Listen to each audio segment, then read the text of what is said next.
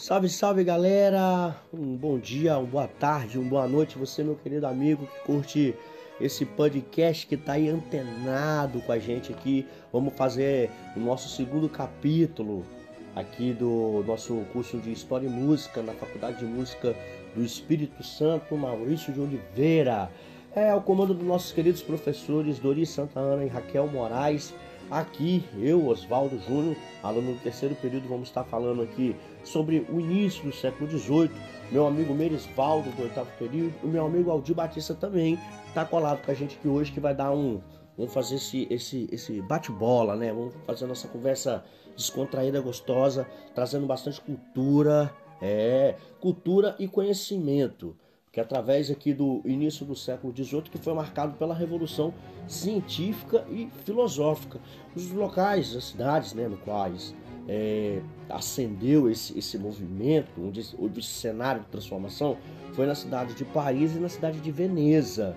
Além disso, é, dentro dessas cidades, o que você escutava muito era os compositores Vivaldi, o Handel, o Rameal, o Bach, estavam todos presentes aí nesse amarrado de estilos musicais e as óperas, é, tendo, tendo elas como, como francesas e também as italianas.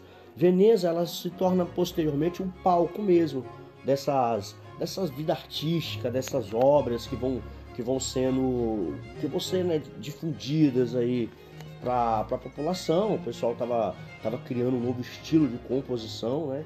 Saindo daquela ideia do canto chão e já seguindo essa ideia do, do princípio do, do, do estilo barroco, né? O nosso querido Noel Antônio Plush, ele considera que esse início de Veneza, de, da, da música pariense, ela, ela é o início da, dessa questão da, do período barroco, né? Então ele vai, esse período ele vai ser inspirado é, pela diversidade de estilos e estruturas, né? Que, que vai ter muita. É, é, é uma, uma, mescla, né? Como é que dizem? De, de, de vários estilos. E, e outro, e com essa revolução científica e filosófica que está acontecendo no momento, a busca pelo conhecimento ela vai ser por, por, todos os lados. Então, os compositores eles vão ter influência de astrônomos, físicos, cientistas, filósofos, todo mundo vai dar essa base para poder estar tá construindo esse novo estilo que vai seguindo aí. Eu quero falar agora a respeito de um dos, dos nossos assim é, desses cientistas, né, como que eu posso falar, que, que foi e fez a influência do pensamento, né, que posteriormente é, outros outros pensadores também vão ser tratadistas de música, né, que vão fazer esses tratados musicais mais para frente, mas o início aqui que a gente pode classificar começou com o nosso amigo Galileu Galilei. Ele é um inventor do termoscópio e inventor também da bússola militar. Hoje ele é considerado o pai do método científico. Ele desenvolveu o conceito de inércia dos corpos. É, como é que a gente pode explicar? Que por meio de uma força externa, segundo Galilei, é, o corpo ele entra em movimento. Ele sai do seu estado de repouso, de inércia, e entra em movimento. Um exemplo que a gente pode dar bacana sobre esse pensamento do Galilei é você colocar várias bolas numa mesa de bilhar. Você coloca várias bolas lá e quando você dá, tá todo mundo parado ali na, na mesa de bilhar. Quando você dá a tacada na bola, então as bolas se espalham. Então a força do movimento da tacada vai contraindo com a batida da bola branca entre as outras, faz o movimento de todas as bolas. Então é isso aí. Ele era um crítico, né? Galileu era um crítico das ideias de Aristóteles, né? Esses movimentos eles vão, eles vão tirar um pouco dessa questão da, da, da escolástica, né? Porque os escolásticos vieram muito com essa ideia de Aristóteles, então esses pensadores aqui vão, vão ser muito críticos, né? A, a, respeito disso, como, como Galileu, o Isaac Newton e o Bacon. Então a gente vai falar mais, mais pra frente. Então, o que que acontece? O Galileu ele, ele, ele, ele era contra o movimento do Aristóteles, pensava sobre uma terra estacionária, geoestacionária. Ele, ele era defensor né, do, do heliocentrismo, né, que foi do, do é, que veio da ideia de Copérnico. Então ele, ele, ele, era, defen, ele era defensor né, desse movimento, né? E devido né, a, a essa defesa, né, ele foi condenado por heresia. Ele ficou preso né, em domicílio. Ele morreu aos 77 anos, no dia 8 de janeiro de 1642. Seus restos mortais eles estão enterrados na Basílica de Santa Cruz, em Florença. É, o próximo, próximo pensador que a gente vai falar é o Sir Isaac Newton. Sir Isaac Newton foi uma das figuras-chave para a Revolução Científica. Ele solidificou o conceito de atração do movimento dos corpos. Ele pegou aquela ideia do Galileu e ele aperfeiçoou, assim podemos dizer, né? É, solidificou, né? Através da, da teoria da gravidade. Veio aí a teoria gravitacional ela partiu do Sir Isaac Newton. E além disso, ele também foi criador também da mecânica clássica, apresentou os estudos sobre óptica, a classificação de cubos. Ele ministrava também aulas de matemática na Universidade de Cambridge. É, também era um adepto também do heliocentrismo, fascinado pela alquimia. É, há, há, há, críticos que falam que ele era, ele era mais alquimista do que o próprio cientista, né? Então é uma figura bacana, né? Sir Isaac Newton, que morreu em Londres no dia 20 de março de 1727. O seu corpo está enterrado na abadia de Westminster. É, e agora vamos falar aqui sobre o é, Francis Bacon, né? Ele é um, um lord chanceler e ele é um cientista inglês.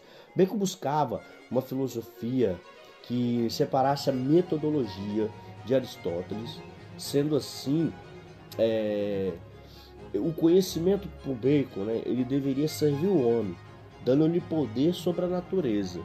É, o que que o Bacon ele tinha uma, uma, uma frase né, de feito né, que a gente eu não sou tão velho assim, mas a gente escutava, eu escutava muito quando eu via o desenho do inspetor Bugiganga, que ele falava que o conhecimento é poder, né? O, ele usava muito essa frase de efeito, que acredito que essa frase de efeito seja do Bacon. É, então, o que que acontece, pessoal? Uh, uma obra de cunho acadêmico do, do Francis Bacon foi o Novo Organo. Eles foi um marco para a Idade Moderna, que o intuito de apresentar os equívocos da filosofia da ciência. Ele não quis criar uma, ah, uma metodologia nova, não. Ele quis pegar o que já estava sendo difundido e colocar ali os pontos do, dos quais é, é, havia erros, né? Para, para Bacon havia erros, então ele, ele, ele, ele, pensava que deveria algo deveria ser feito e, e que essas críticas elas deveriam ser é, bem estruturadas, né, cientificamente usando, no caso aqui, a interpretação, um modo que, que interpretasse verdadeiramente a, a natureza. Esse método, o método qual Bacon utilizava, era o método indutivo, que ele seguiria quase assim, como é que eu posso falar? Ele seria a, a essência do, do método empírico, né? Que é um método pela, pela, pela busca da, dessa interpretação verdadeira. Tipo assim, que você afastasse essas coisas de, de dogmas, de silogismo, é, que, que ele era muito crítico do método dedutivo, porque era um método de, de, de que usava essa questão é, do silogismo para poder é, chegar às conclusões. O Bacon já era um pouco mais empirista, né, dentro desse, desse sentido e ele era crítico demais ao método dedutivo, que segundo para ele, ele era danoso para a ciência, porque afastava o homem né, do seu caminho, é, pelo fato de submeter a ciência real à meditação e superstição, ignorando os dados empíricos. É exatamente isso no pensamento do nosso querido Francis Bacon. Francis Bacon ele esteve envolvido em estudos e experimentos até o fim de sua vida, mas durante um rigoroso inverno no ano de 1626 ele foi vítima de uma bronquite. Até todo esse ano ele estava fazendo um experimento que ele testava é, o quanto tempo que a, a carne aguentava sob uma temperatura muito baixa, o, o, tempo de preservação da carne. Então, posteriormente, né, ele, ele morreu, né, assim, contribuindo para a ciência, né, durante esse, esse inverno ele acabou tendo essa doença com a bronquite acabou falecendo no dia 8 de abril. É, hoje ele se encontra sepultado em St. Mitchell Churchyard, em Albany, na Inglaterra. Eu quero deixar e passar a bola agora para o meu amigo Merisvaldo Bonfim, que vai falar aqui sobre o discurso do, do glorioso Descartes. E vamos seguindo aqui, galera. Eu agradeço e a gente vai, vamos dar seguimento aqui a nosso, a nosso bate-papo. Fala comigo, meu amigo Melisvaldo. Tamo junto.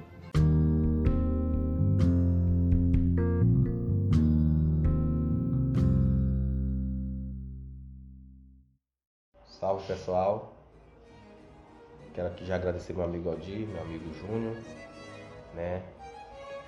Mais uma vez estamos juntos aqui na gravação desse nosso segundo podcast, é, o qual só viemos aprender cada vez mais, né? E já aproveitando aí o gank do meu amigo Júnior, né, que falou sobre a Revolução Filosófica, a gente está ali falando sobre, é, na história da música, o início do século XVIII, né?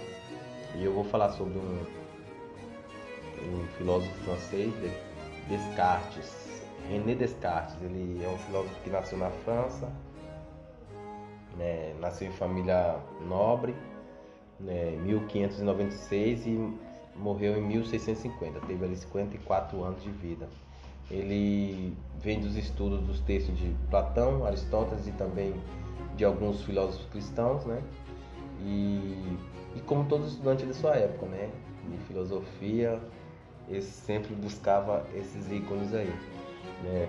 Vou ser rápido aqui minhas palavras, né? E ele foi um, um filósofo, físico e um matemático também.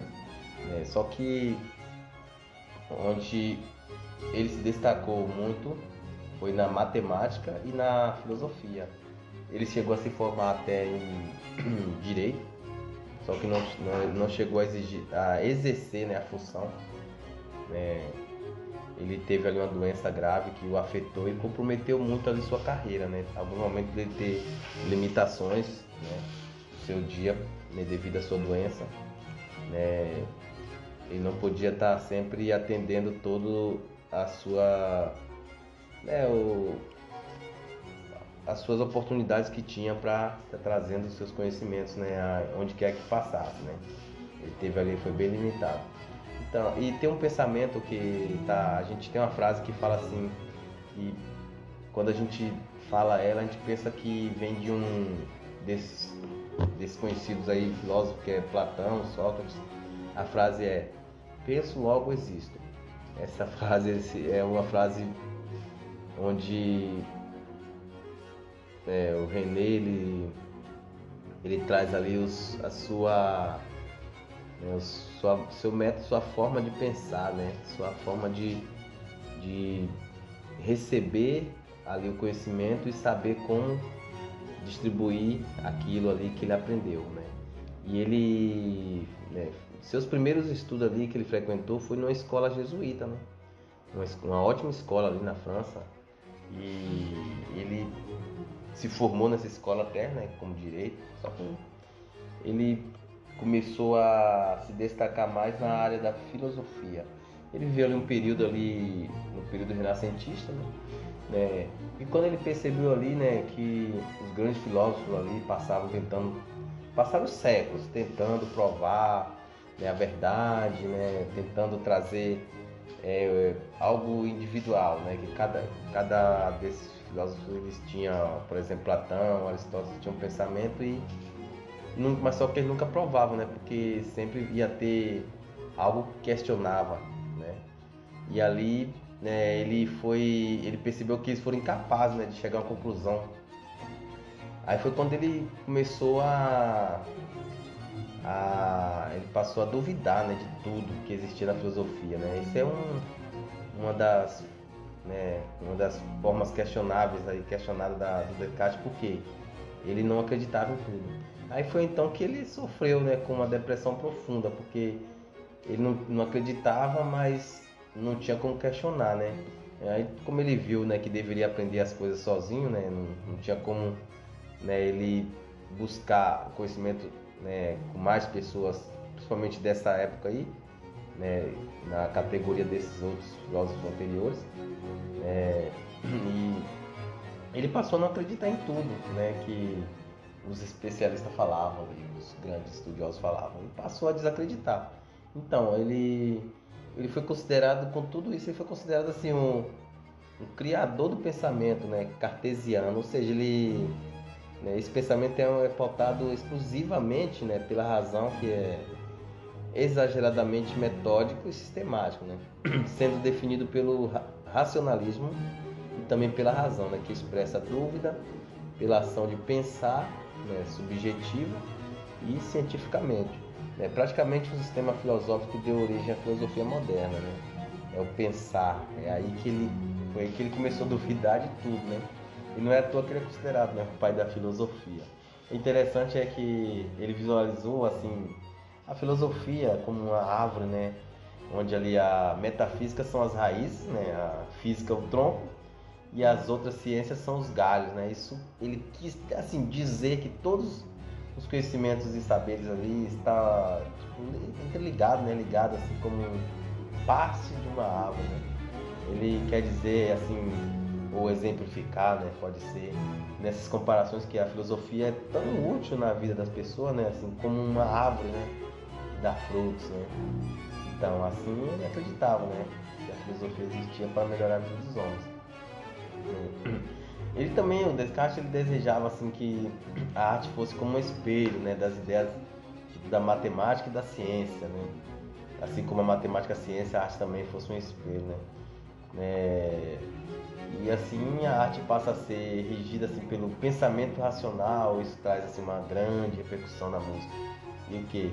é, se encontrava assim, ali no século XVI, XVII, tipo, não, não possuía uma racionalidade demonstrável, ou seja, um sentido indiscutível, né?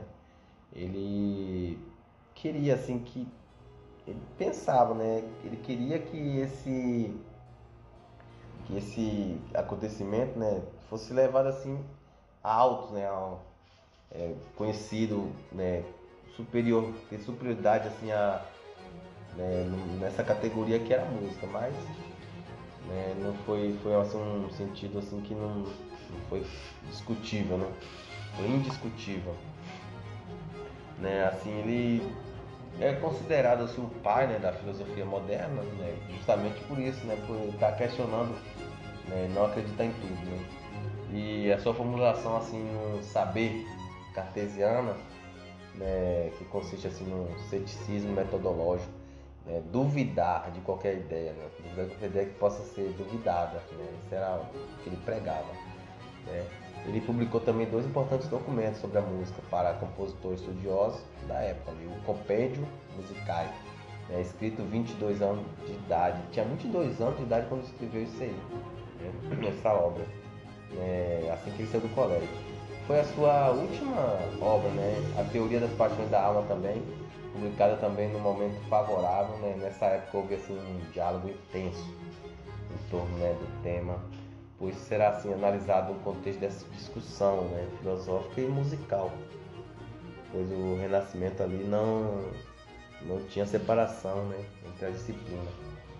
Né, o objetivo dele era o que? Era compreender numa perspectiva de conjunto né, único e claro né, de todos os problemas propostos ali na análise científica né? Ele queria compreender né, todas essas é, esses problemas né, que estava vindo por meio da né, dessa desse duvidar né, que ele tinha tanto aí sobre o que era passado ali, os conhecimentos passados que ele não tinha, ele não levava tudo de primeira, né? Praticamente ele tinha que ele questionava, né? E é, o fundamento né, principal da filosofia cartesiana consiste na pesquisa da verdade com relação à existência dos objetivos ou dos objetos dentro do universo de coisas reais. Né? É. é. por isso que ele é conhecido assim como é, por sua reflexão metafísica né, e preocupação com método de né, com método, né, a forma de ensinar, de aprender, de acreditar né? Ele escreveu sobre música e suas relações assim com as paixões da alma, né? tanto em seu primeiro texto, né? né? escrito 22 anos de idade, logo após sair do colégio ele foi, é, foi, a, é, foi sua última obra praticamente, né? foi a sua última obra que eu acabei citando, né? e por meio de uma política, teó né? uma política teórica cartesiana, ele extrapolou o campo da filosofia e influenciou pensamento das artes, né, em meio a grandes e fascinantes inovações intelectuais né, que ocorreram ali entre o século XVI e XVII. Né? A filosofia cartesiana ali, sobretudo, né, foi uma forte orientadora para a estética do século XVIII, né, que é, já entrou aí. Descartes ele desejava assim que as artes fossem como um espelho dos ideais da matemática e da ciência. A arte passa a, quê? a ser rígida né? e pelos pressupostos da razão. Isso traz uma grande preocupação da música e na teoria. Né? Esse acontecimento pode ter levado assim, a arte musical para uma categoria superior à que se encontrava né? nessa época e no século anterior, né? porque não possuía uma racionalidade que demonstrava. Foi um, né? foi algo positivo, né? Que o Descartes ele revolucionou. Né? a revolução sobre o método dele. É, o principal, a principal obra de Descartes foi o discurso sobre o método e um tratado meta, ma, matemático e filosófico, publicado na França em 1637 e trazido para o latim em 1656, na qual apresenta assim, o seu método de raciocínio, penso logo existo, base de toda a sua filosofia do futuro, racionalista científico. Né? Nessa obra ele expõe quatro regras para se chegar ao conhecimento, né? que é nada é verdade até que venha a ser conhecido como tal, o problema das, os problemas precisam ser analisados resolvidos sistematicamente, as considerações devem, né, devem, partir, devem partir do mais simples para o mais complexo, o, proced, o processo deve ser revisto do começo ao fim para que nada importasse para que nada importante seja omitido. Né? Aqui, né? e algumas obras dele é, é a regra para a orientação do espírito, o discurso sobre o método, geometria, a meditação sobre a filosofia né, primeira e princípios da filosofia e as paixões da alma, né? Essas são as principais obras do René. E para finalizar aqui, eu finalizo aqui com frase né, de René Descartes, assim, onde é, estão praticamente toda a sua, a sua teoria, né, onde, do que, que ele buscava, o que, que ele defendia. Né. Aqui já tem a primeira frase que já foi citada, penso logo existo. Né, a outra, não é suficiente ter uma boa mente, o principal é usá-la bem. Né. Não existe método fácil para resolver problemas difíceis. Viver sem filosofar é o que se chama ter os olhos fechados sem nunca os haver tentado abrir. Né? E para examinar a verdade, é necessário uma vez na vida colocar todas as coisas em dúvida o máximo possível. E aqui eu encerro aqui minhas palavras, né? E já passo aqui esse ganho aqui para o meu amigo Aldir.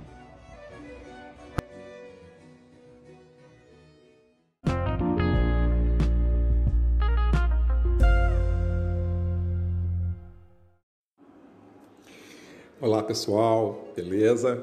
Continuando aqui nosso trabalho aqui, a primeira metade do século XVIII, história e música. Aí juntamente aí com os meus amigos aí, Merim, Júnior, beleza? E eu vou estar tá falando aqui sobre a retórica e a música. Retórica e a música. Legal isso, muito interessante. É, talvez por aqui no nosso podcast é, você não tenha essa, essa informação por completo, mas se você puder dar uma olhada, dar uma lida, indico, é muito legal. Você vai é, ver, aprender uma coisa muito curiosa e muito bacana. Isso aí lá no, no, nos séculos 17 e 18 já existia um, um bocado de tratado de composição, performance e, e educação musical, é, que segundo alguns analistas, eles, eles, eles imaginavam que, que o discurso, é, é, é, como o discurso verbal, na verdade, a música também deveria ter essas regras, deveria ter as regras da retórica. Então, olha lá que loucura, né, cara? É, ter as regras da retórica. E, e, e tinha um objetivo isso, né? era o objetivo de ensinar, de entreter e até de mexer com, com o fluido da música, né? Então, assim, era, era um troço, mas é, é, legal, tá? E assim, porque para os gregos, cara, é, é, eles, eles, na palavra deles, eles falavam, a palavra do grego, ela tinha assim, ela tinha duração e tinha altura definida. Então, assim, para os gregos, a palavra, assim, o vocábulo, na verdade, né? tinha duração e altura. Na verdade, era como se fosse uma, uma como se fosse uma uma língua uma língua uma língua entoada, né? Era uma voz, uma voz alta, postada, definida, inclusive afinada, né? Como se fosse um bem melodioso o esquema, né? É como se quase que se cantasse. Então assim, imagina, cara, era, era é, já é, é assim que eles falavam. Então, assim, aí eles queriam trazer isso para dentro da música, né? E contando um pouquinho da história, a retórica ela, ela, ela atingiu o seu auge, o ponto alto aí, na antiguidade grega e latina. É, sendo que, no entanto, ela foi, foi até absorvida no Trivium, na Idade Média, como uma disciplina estava lá, é, é foi, ela foi absorvida como uma disciplina junto com a gramática e com a lógica. A retórica, na verdade, é assim, é a retórica, né? A retórica é um, é um conjunto de, de, de regras é, que compõe, é, que, que tem assim, a, como falar bem, como você ser eloquente. Então, assim, e a eloquência é a capacidade de você falar e se expressar sem embaraço, você ter desenvoltura na hora, do, do, do, na hora de falar e tendo a capacidade de persuasão na palavra, pela palavra. Persuadir, a palavra tem que persuadir. E isso tudo com uma boa oratória, né? Então isso é retórica, isso é retórica. É, já falando, falando do trivium, falando do, do, do, do quadrivium, era composto pela aritmética, pela geometria e música e astronomia. É, esses dois juntos, o trivium e, e o quadrivium, eles tornavam é, é, completos as séries, completavam, na verdade, as sete artes liberais. E isso, isso fazia parte lá do, do, do ensino universitário. E foi até a primeira metade aí do, do século XVIII. Então, assim, foi um bom tempo, né?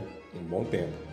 É, a ligação aí da música com a, com a retórica trouxe de volta a, a, a sua utilização como instrumento pedagógico.